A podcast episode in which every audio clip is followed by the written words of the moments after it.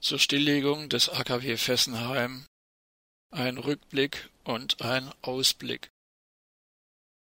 Die Stilllegung des AKW Fessenheim am 29. Juni 2020 ist zwar für die Anti-Atom-Bewegung im Dreieckland ein Grund zur Freude, aber kein Anlass für Triumph. Die Reaktoren haben über vier Jahrzehnte Strom, Geld und Gefahren produziert. Der dabei entstandene Atommüll muss für mindestens eine Million Jahre sicher gelagert werden und gefährdet das Leben zukünftiger Generationen auf dieser Erde. Das AKW Fessenheim ist das älteste Atomkraftwerk Frankreichs. Der französische Stromkonzern EDF entwickelte schon 1962 erste Pläne für den Bau eines Atomkraftwerks im elsässischen Fessenheim. Baubeginn war am 1. September 1971. Die beiden Druckwasserreaktoren A 880 Megawatt gingen am 7. März und am 7. Oktober 1977 in Betrieb. Ursprünglich wurde dieser auf US-Blaupausen von Westinghouse und General Electric zurückgehende Reaktortyp von den planenden Ingenieuren für eine Betriebszeit von 25 Jahren ausgelegt. Das AKW muss also schon seit 18 Jahren als überaltert bezeichnet werden. In jedem Atomkraftwerk wird jährlich pro Megawatt elektrischer Leistung die Radioaktivität einer Hiroshima-Bombe erzeugt. Umgerechnet auf die beiden Reaktorblöcke des AKW Fessenheim bedeutet dies, dass dort in jedem Betriebsjahr die kurz- und langlebige Radioaktivität von 1760 Hiroshima-Bomben entstand. Die Freisetzung auch nur eines geringen Teils dieser Radioaktivität hätte verheerende Folgen für alles Leben in der gesamten Region. Ein Supergau wie 1986 in Tschernobyl oder 2011 in Fukushima im AKW Fessenheim würde je nach Windrichtung eine Schneise der Zerstörung quer durch Deutschland und Dänemark bis nach Schweden hineinschlagen. Bei einem Vergleich mit dem Supergau von Tschernobyl ist außerdem zu berücksichtigen, dass es sich im Fall des 1986 havarierten sowjetischen Meilers um einen Militärreaktor zur Erzeugung von Plutonium für Atombomben handelte dies bedeutet, dass die Brennelemente nur wenige Tage bis höchstens zwei Monate im Reaktor verbleiben. Bei einem längeren Verbleib und damit höherem sogenannten Abbrand vermischt sich ansonsten das Waffenplutonium mit unspaltbaren Isotopen wie Plutonium 240 und Plutonium 242. Im Vergleich hierzu verbleiben die Brennstäbe in europäischen sogenannten zivilen Atomreaktoren bis zu sechs Jahre im Reaktor dies bedeutet, dass sich unter ungünstigen Voraussetzungen bis zu tausendmal mehr Radioaktivität in einem der Atomreaktoren des AKW Fessenheim befindet als in jenem des AKW Tschernobyl. Ebenso wie deutsche Atomkraftwerke ist auch das AKW Fessenheim nicht ausreichend gegen Terrorangriffe, wie etwa den gezielten Absturz eines gekaperten Linienflugzeugs nach Vorbild des 11. September 2001 geschützt Allein im Umkreis von 30 Kilometern wohnen rund eine Million Menschen, die bei einem Supergau nicht rechtzeitig evakuiert werden könnten. In den vergangenen 42 Jahren des Betriebs des AKW Fessenheim gab es de facto keinen Katastrophenschutzplan. Bei einer Veranstaltung in Freiburg unter der Regie der Stadtverwaltung am 16. Oktober 2018 kam zutage, dass zu diesem Zeitpunkt noch nicht einmal Klarheit darüber bestand, wo die Busse parken sollen, mit denen die Freiburger Bevölkerung hätte evakuiert werden können. Ebenso wenig geklärt war bis zu diesem Zeitpunkt, wohin die Evakuierten gebracht werden sollten. Auf eine entsprechende Frage antwortete die zuständige Referatsleiterin am 16. Oktober 2018, Zitat, wir sind in Gesprächen mit Regierungspräsidien außerhalb der Evakuierungszonen und mit dem Innenministerium. Ende des Zitats. Klar ist auf der anderen Seite, dass es in ganz Baden-Württemberg bei weitem nicht genügend Plätze in Intensivstationen gibt, wo die radioaktiv kontaminierten Opfer eines Supergau versorgt werden könnten. 41 Jahre lang hatten Parteienpolitik und Verwaltung es vermieden, der Bevölkerung klar zu sagen, dass im Falle eines Supergau im AKW Fessenheim und unter vorherrschendem West-Ost-Wind für mehr als die Hälfte der Einwohnerinnen und Einwohner in Freiburg keine Chance besteht, lebend zu entkommen, weil sie nicht rechtzeitig evakuiert werden können. Die Ausfallstraßen werden innerhalb kürzester Zeit hoffnungslos verstopft sein. Im März 1978 gelang es den badisch-elsässischen Bürgerinitiativen, Teile des geheimen Katastrophenschutzplanes zu veröffentlichen. Diese waren aus dem Landratsamt Lörrach gestohlen worden. In den Mainstream-Medien wurde allerdings mehr Skandal um den Diebstahl gemacht als um den skandalösen Katastrophenschutzplan, obwohl dieser doch die Hilflosigkeit der Behörden im Falle eines Supergau im AKW Fessenheim dokumentierte. Hier im Folgenden nur eine kleine Auswahl der brisantesten Skandale in der Geschichte des AKW Fessenheim. Im Herbst 1979 machte ein vormaliger Sicherheitsingenieur sein Wissen um Risse an den Stutzen des Reaktordruckbehälters öffentlich. Konsequenzen wurden daraus, wie kaum anders zu erwarten, nicht gezogen.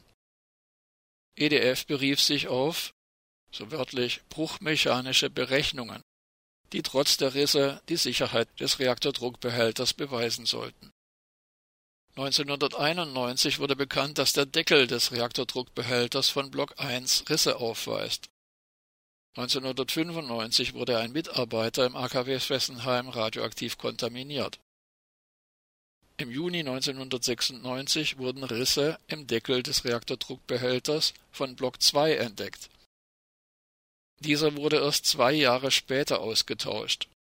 In Block 1 wurde der 54 Tonnen schwere Deckel im Juli 1996 ersetzt. Im November 1996 stand eines von drei Sicherheitsventilen über einen Monat lang offen, ohne dass es bemerkt wurde. Veröffentlicht wurde dies erst am 8. Dezember. Im April 1997 wurden Fehler an den Röhren des Primärkreislaufs entdeckt. Im November 1998 wurde eine defekte Schweißnaht im Noteinspeisekreislauf publik. Im August 2000 musste die EDF eingestehen, dass die Wasserbecken des Notkühlsystems und das Abklingbecken für verbrauchte Brennelemente nicht erdbebensicher sind im Januar 2004 wurden Konstruktionsfehler im Notkühlsystem der französischen Druckwasserreaktoren bekannt, ohne Folgen für das AKW Fessenheim. Ebenfalls im Januar 2004 wurden bei Reparaturarbeiten am Primärkreislauf des AKW Fessenheim sieben Arbeiter verstrahlt. Über vier Tage hin versuchte die Kraftwerksleitung den Unfall zu verheimlichen Mitte Februar 2004 wurde bekannt, dass am Samstag, 14. Februar, weitere drei Arbeiter einer Fremdfirma bei Arbeiten am Reaktordruckbehälter kontaminiert wurden. In den darauffolgenden Tagen sickerten Informationen durch, dass die Gesamtzahl der Kontaminierten mindestens zwölf beträgt. 27. Oktober 2007 Vier Tage zuvor wurde nach offiziellen Angaben bei einem Arbeiter eine, so wörtlich, leichte innere Verstrahlung festgestellt. Falls er auch nur wenige Nanogramm Plutonium eingeatmet hatte, ist ihm Lungenkrebs sicher. Zugleich wurden Defekte an drei Pumpen publik. Exakt einen Monat darauf wurde publik, dass erneut Mitarbeiter verstrahlt wurden, diesmal vier sogenannte Nuklearnomaden, Mitarbeiter einer externen Leiharbeitsfirma. April 2009. Das französische Greenpeace-Büro wurde offenbar systematisch ausspioniert. Gegen zwei hochrangige Mitarbeiter des französischen Energiekonzerns und AKW-Betreibers ÖDF ermittelte die Staatsanwaltschaft in Paris. Ihnen wurde vorgeworfen, illegal in Greenpeace Computer eingedrungen zu sein und Daten ausspioniert zu haben. 23. Februar 2010 Erst mit nahezu zwei Monaten Verspätung wurde bekannt, dass es sich bei der sogenannten Störung von Ende Dezember 2009 im AKW Fessenheim um einen weitaus brisanteren Vorgang gehandelt hatte. Beim Wiederanfahren von Block 2 war es zu einer, so wörtlich, teilweisen Verstopfung des Kühlsystems gekommen, nachdem mit dem Kühlwasser aus dem Rhein-Seitenkanal auch Pflanzenmaterial in die Rohre gelangt war In der Folge habe ein Messfühler an einem Trommelsieb versagt, welches das Wasser filtern sollte. Daraufhin versagte die automatische Abschaltung und das Trommelsieb wurde aus der Verankerung gerissen. Dadurch konnte eine große Menge Pflanzenreste tiefer in das Rohrsystem und in die Kühlkreisläufe gelangen. Betroffen war laut der nun vorliegenden Darstellung auch das sicherheitsrelevante Nebenkühlsystem SEB, das zur Kühlung sicherheitstechnisch wichtiger Komponenten dient. Die EDF hatte wegen des sogenannten Störfalls den internen Notfallplan in Kraft gesetzt und auch die französische nukleare Sicherheitsbehörde ASN hatte ihren internen nationalen Notfallstab einberufen und Mitarbeiterinnen und Mitarbeiter ins AKW Fessenheim entsandt. All dies wurde wochenlang geheim gehalten. 26. September 2010 Mit über einem Monat Verspätung erfuhr die deutsche Öffentlichkeit von einem, so wörtlich unkontrollierten, Austritt von radioaktiven Gasen aus dem AKW Fessenheim am 24. August. Dieser sogenannte Störfall wurde entgegen wiederholter Zusagen in der Vergangenheit von den deutschen Behörden nicht veröffentlicht. Noch wenige Tage zuvor hatte das Regierungspräsidium Freiburg eine Mitteilung der ASN zum AKW Fessenheim vom 16. September in einer Kurzfassung herausgegeben, in der für den Zeitraum zwischen Februar und September 2010 lediglich unbedeutend sogenannte Pannen erwähnt werden, mit keinem Wort jedoch wurde auf den Vorfall vom 24. August eingegangen. Danach wurde zwar publik, dass 50 Kubikmeter radioaktiver Gase freigesetzt worden waren, jedoch nicht, wie viel Radioaktivität damit an die Umwelt abgegeben wurde. 14. Juni 2011 eine Studie, die im Auftrag der Regionalen Überwachungskommission und des Regionalrates in Colmar erstellt wurde, kam zum Ergebnis, dass das AKW Fessenheim nicht ausreichend gegen die Folgen eines Dammbruchs gesichert ist. Sie bestätigte damit eines der von der Umwelt- und Anti-AKW-Bewegung diesseits und jenseits des Rheins seit Jahren vorgebrachten Argumente. Der Betreiber EDF hatte bis dahin immer behauptet, das AKW sei gegen Überflutungen infolge eines Dammbruches geschützt. Doch laut einer TV-Dokumentation auf France 2 hielt der Konzern einen internen Bericht zurück, in dem Untersuchungsergebnisse über den katastrophalen Zustand des Rheinseitenkanals zu lesen sind 23. September 2011 Im AKW Fessenheim ereignet sich wieder eine sogenannte Panne. Bei Arbeiten im Rahmen der Zehnjahresrevision von Block 2 wurde ein Mitarbeiter eines Subunternehmens, ein sogenannter Nuklearnomade, verstrahlt. Die Reihe an Skandalen lässt sich für die Jahre 2012 bis 2020 fortsetzen und in atomkritischen Publikationen nachlesen 15. Februar 2013 Jean-Louis Badevant, hochrangiger Kernphysiker und Professor an der Polytechnischen Hochschule, fordert die Stilllegung des ältesten französischen Atomkraftwerks Fessenheim. Er bezeichnet dies in einem Interview als, so wörtlich, moralische Pflicht. Neben vielem anderen, das zumindest Atomkraftgegnerinnen und Gegnern seit vielen Jahren bekannt ist, weist Badevant auf die dramatischen Auswirkungen eines Supergau im AKW Fessenheim auf das größte Trinkwasservorkommen Europas hin. Der Meiler befindet sich an der Basis des Oberrhein-Aquifers. Das Rheintal zwischen Basel und Rotterdam ist das am dichtesten besiedelte Gebiet Europas mit einer hohen Konzentration von Industrieanlagen. Laut Badevant würde dies im Falle einer partiellen Kernschmelze mit Austritt von Radioaktivität aus dem Reaktordruckbehälter und einem Dammbruch bedeuten, dass der Rhein bis nach Rotterdam kontaminiert wird. Ein schwerer Unfall im AKW Fessenheim wäre eine dramatische Katastrophe für ganz Europa und nach den Worten Badevants, Zitat, ein Dolchstoß, der das Leben dieser Region für mehr als 300 Jahre vernichten würde. Ende des Zitats. Bereits im sogenannten Normalbetrieb eines Atomkraftwerks wird Radioaktivität freigesetzt.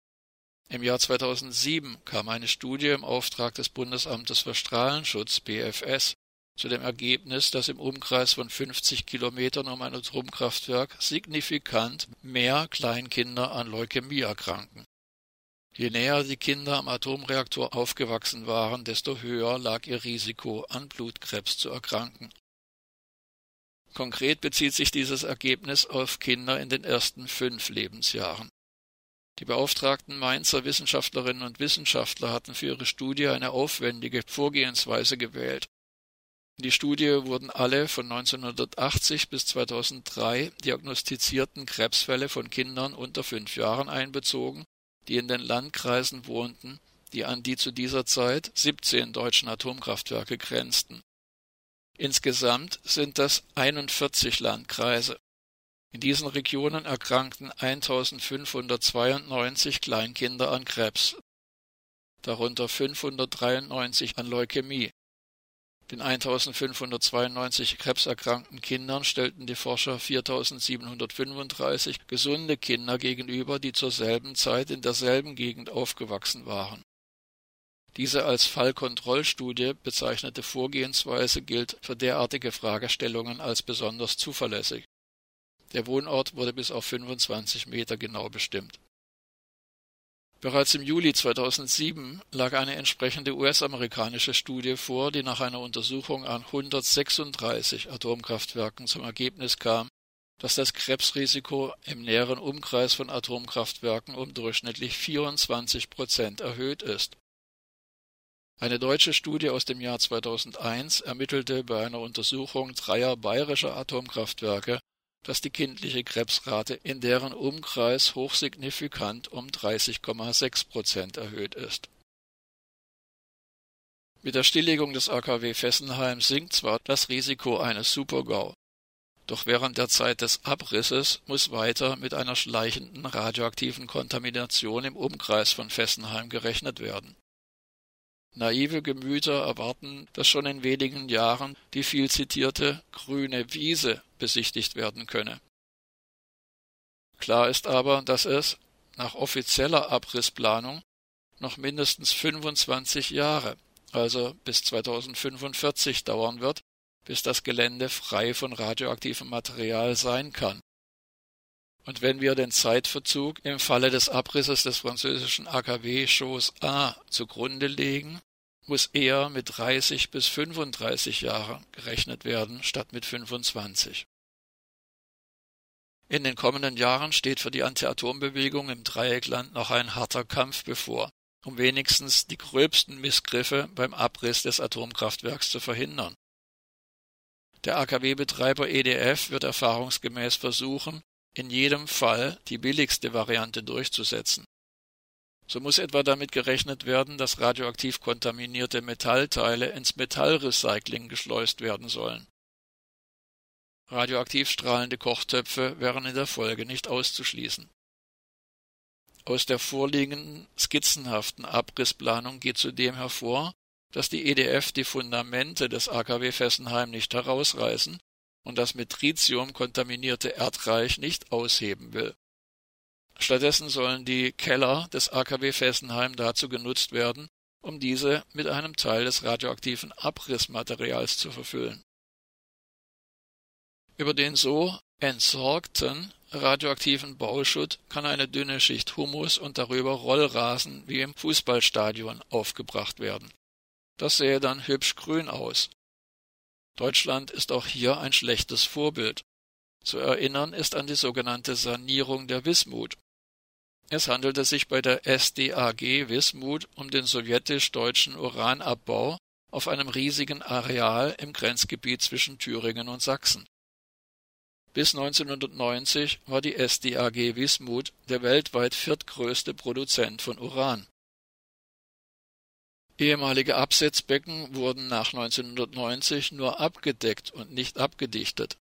Ein Teil der Niederschläge sickert nach wie vor durch die feinkörnigen Bergbaurückstände hindurch, so dass giftige Stoffe ins Grundwasser gelangen. Es gibt eine dauerhaft erhöhte radioaktive Belastung in den betroffenen Gebieten Thüringens und Sachsens. Im Jahr 2007 sollte die Bundesgartenschau Gera-Ronneburg einen Teil der verwüsteten Landschaften hübsch überdecken. Auf 75 Hektar konnte ein gigantischer Blumenteppich aus mehr als 100.000 Stauden, 30.000 Rosen und Begleitpflanzen sowie ein 500 Meter langer Blütenkorso im Wechselflur besichtigt werden. Doch um sich an einem schlechten Beispiel zu orientieren, muss der AKW-Betreiber EDF seinen Blick nicht bis ins Gebiet der ehemaligen DDR streifen lassen. Auch Baden-Württemberg ist hier leider vorbildlich. Mit Hilfe des wissenschaftlich nicht zu begründenden 10-Mikrosievert-Konzepts soll im deutschen Südwesten leicht radioaktiver Müll, wie es so hübsch heißt, freigemessen werden, um ihn dann nur um einen Fall zu nennen, auf der Deponie Sansenhecken im Neckar-Odenwald-Kreis abkippen zu können. Zugleich zeichnet sich für die Anti-Atom-Bewegung ein leichter Hoffnungsschimmer am Horizont ab.